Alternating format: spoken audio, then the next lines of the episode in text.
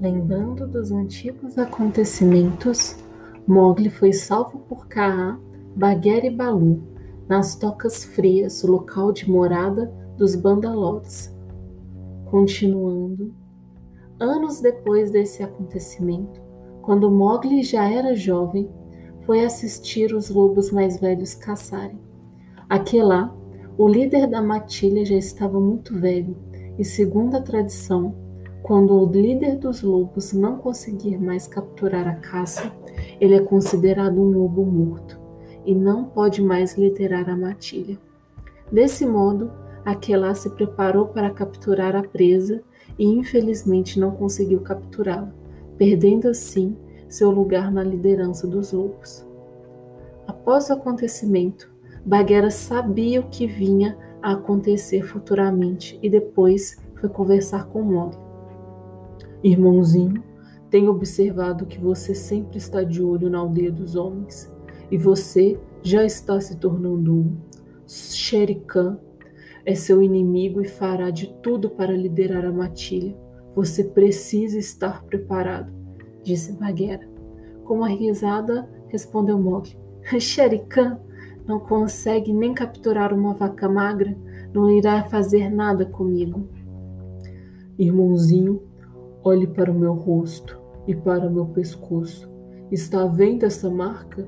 É da coleira que eu usava quando pertencia à aldeia dos homens. Lá existe uma flor vermelha tão poderosa que pode matar toda a selva. Vá até lá, aldeia, e a pegue. Ela irá te ajudar, respondeu Bagheera preocupado. Mowgli saiu em direção à aldeia e viu uma criança manuseando a flor vermelha e pensou consigo mesmo: se esse filhote de homem pode manusear a flor, flor vermelha, eu também consigo. Então Mowgli desceu até a aldeia e pegou a flor vermelha da mão da criança e retomou correndo para a selva, antes de algum homem percebesse. Estavam todos os lobos reunidos na pedra de conselho, e Shere Khan também estava lá, zombando de Aquelá, dizendo que ele era o novo líder. Mowgli chegou com a flor vermelha e todos ficaram assustados. Este é o filho de homem, e ele irá destruir todos vocês. Entreguem para mim, disse Khan. A maioria dos lobos queriam entregá-lo, porém Aquela não poderia deixar que aquilo acontecesse e disse: Olhai bem, olhai bem.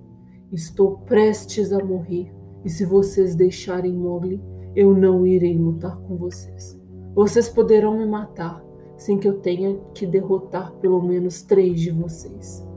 Mowgli, ao ouvir as palavras de Aquelá, foi até ele, levantou a tocha com a flor vermelha e disse: Eu sou um homem, e retornarei para a aldeia dos homens, e não deixarei que eles venham procurar vocês. Porém, vocês deixaram Aquelá sozinho e ele morrerá conforme o ciclo da vida.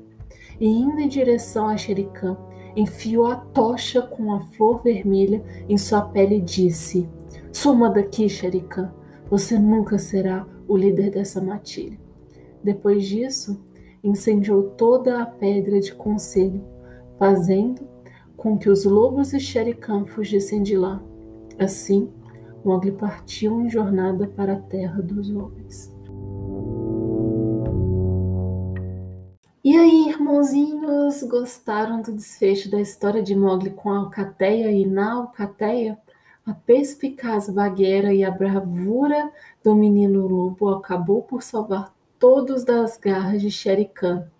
Às vezes, para resolvermos um grande problema, era preciso apenas de um pequeno passo. Vejo vocês até o próximo podcast e esse próximo podcast será o último da saga Um Menino Lobo.